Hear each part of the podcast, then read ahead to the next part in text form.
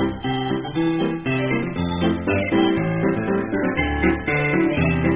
离心机。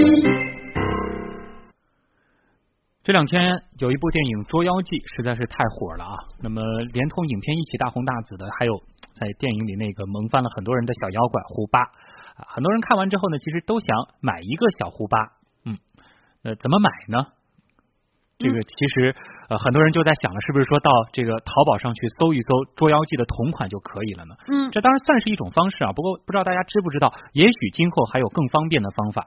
也就是说，在看视频网站的时候，看电影的时候，只要把鼠标轻轻的点在胡巴身上，就有可能可以一键直接买到同款产品了。哎呀，听上去好像觉得。太神奇了，不可思议呀！嗯，这不就是在视频图片上链接一个产品信息吗？啊，在如今技术和大数据都这么发达的年代，这种链接方式其实并不算很新鲜了。然而，就是这种视频交互模式，居然在一个二十二岁如此年轻的年轻人的包装之下，被估值高达六个亿。嗯，那么这个年轻人呢，是叫金正纪仓，是生于上海，后来呢移民到了加拿大。如今二十二岁的他呢，从哈佛大学大四休。学回国创业，而这个市值六个亿的技术呢，就是他所提出的云试炼。嗯，金正仓基本人呢，也成为福布斯中国三十位三十岁以下创业者榜单有史以来最年轻的一位啊。目前呢，这家去年刚刚成立的公司已经拿到了几千万美元和亿元及以上人民币的 A 轮融资，投资方暂不清楚。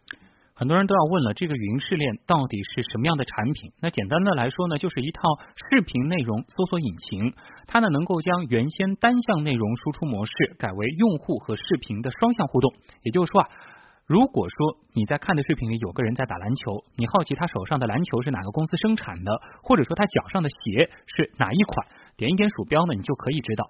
而这项技术它最关键的一点呢，就是用户可以生产内容，产品信息一部分呢由平台来定制，而另外一部分则是由感兴趣的网友自行添加啊，这就实现了视频的双向互动。有报道说呢，这项技术谷歌公司呢是已经研发了七年却没有结果，同时呢，谷歌和 Netflix 已经在今年年初与云试炼进行了收购交涉。嗯。刚刚说到谷歌这么大的公司，这么知名的公司，研发七年都没有结果，却被一个二十二岁的如此年轻的大学生给做出来了。这听上去啊，感觉这个大学生。像超人啊，非常厉害啊，一个人啊完成的。但是事实上，这个技术在这两天呢，却被一众科技范儿的网友扒了个遍。有网友就爆料称啊，这项技术已经有很多公司在做了，指责云试炼剽窃了他们的技术。国内的视频网站，比如说优酷啊、爱奇艺，都在开发相应的技术，只是没有云试炼这么高调。似乎云试炼是光有吆喝啊。那么，到底这个云试炼它是不是一种创新技术？他们的亮点又在哪儿？又值不值六亿的估值呢？接下来连线一位业内人士，来自世贝宇康科技负责人、看台 FM 的创始人黎明明。黎明你好啊，在很多人看来呢，这种在视频当中插入标签信息的方式，其实并不算很新鲜。那么云试炼它呃到底有没有它自己的亮点呢？呃，我从他的介绍来看的话，呃是没有亮点。他的可能最大的亮点就是把所有这些开发成本很高和使用成本很高的所有的技术都综合到一起，然后把它宣传出来了。过去十年，可能大概很多公司都有这方面的一些开发，比如说他说到这个物体搜索。国内的百度大脑，还有国外的呃 Robert Earth 这样的公司，其实都有做相关的业务。然后像 Robert Earth，它相关的对物体识别啊、人的识别相关的东西，都是国家战略级的，是欧盟投的一个项目。他们估计只是把这些概念拿出来那个炒作和宣传。嗯。那么，相比互动视频，云视链还有个更加神奇的科研项目啊，他们。开发了一项集合了虹膜识别、加上瞳孔运动识别、再加上物体搜索、再加上自动交互的人工智能技术。哎，我这听了这么多高科技之后，有点晕的感觉啊！叫做眼神意识。那么这个眼神意识这么高端、这么玄乎，这到底是个什么东西啊？能不能给我们再介绍一下呢？啊，这个东西呢，从一个专业角度讲呢，是 OpenCV 的一个分类。它简单来说，就是对脸部的几个点进行了识别，包括对瞳孔，然后呢，根据不同的算法，然后来识别你的情绪。有一些可能呃应用在了安保上面，有些应用在了比如说像游戏啊这样的领域，像谷歌也好啊，或者是像雅虎都收购了相关的这种公司，是很值钱的。比如说你像现在英特尔一些三 D 啊摄像头，还有比如说像微软推的这个 Kinect，也是动作捕捉和动作识别相关的这种深度摄像头，可以完成相关的一些事情。他们主要做的是追踪你瞳孔的一个角度，然后我就知道你可能你在看屏幕哪个部位。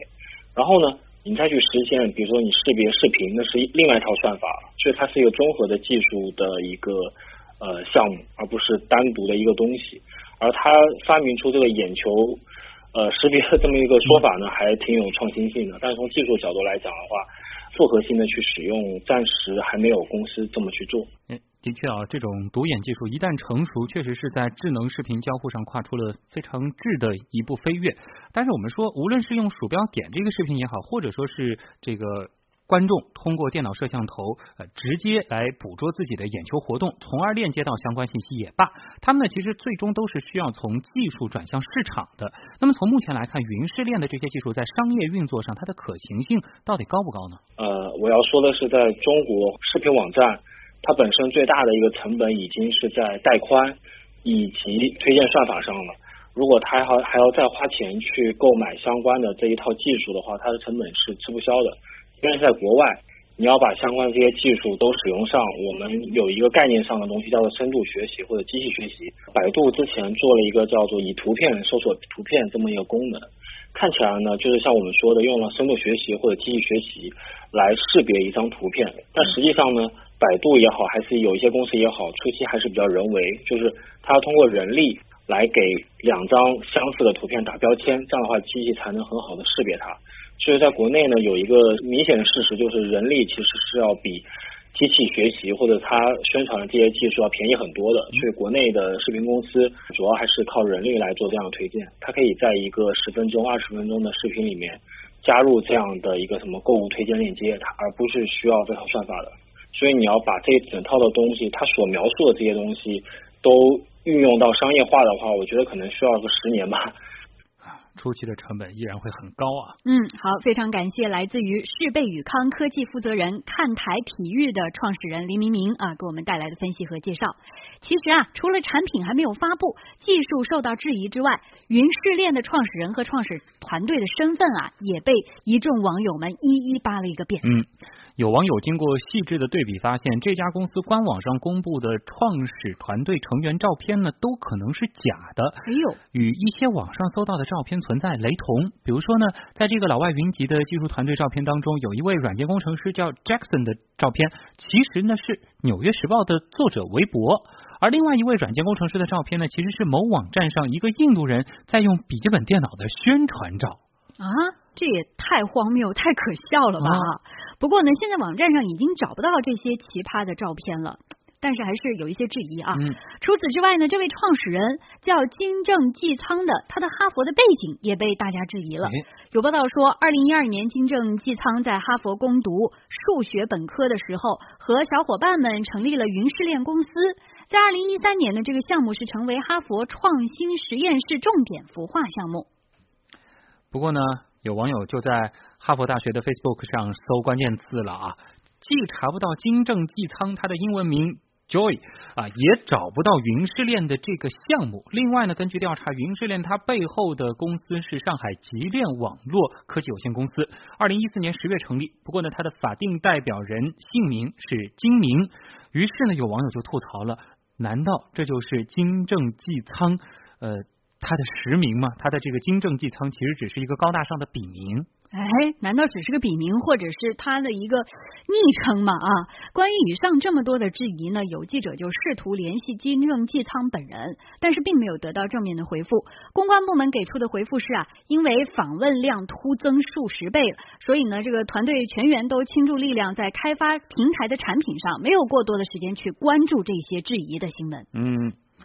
啊，或许呢，这又是一场网络营销事件啊！不知道大家还记不记得？其实，在昨天的节目当中，我们也说到，一群中国八零后是造出了可以说是酷似特斯拉的游侠 X 电动汽车，那也是被说模仿抄袭。哎，前有这个游侠汽车，后来呢又有了这个云试炼，一周之内呢，两家科技公司是被网友扒了个精光。而这些年呢？创业几乎是成了一个最时髦的词，尽管成功率微乎其微，但是梦想光环呢，仍然是引得人们前赴后继的涌向创业之路。那我们也想说啊，通过炒作，也许是获得了创业路上的一些眼球，但是如果要笑到最后的话，还是需要真材实料的技术和创新的。嗯。好，关于这个话题，不知道网友有什么想说的？文威，嗯，好的，小马儿奔飞奔，他就说，呃，高材生抄袭啊，这是不太靠谱。网友叫温 xj 六六，他说，高材生很多是考试模式培养出来的，与创造力、想象力好像没多大关系。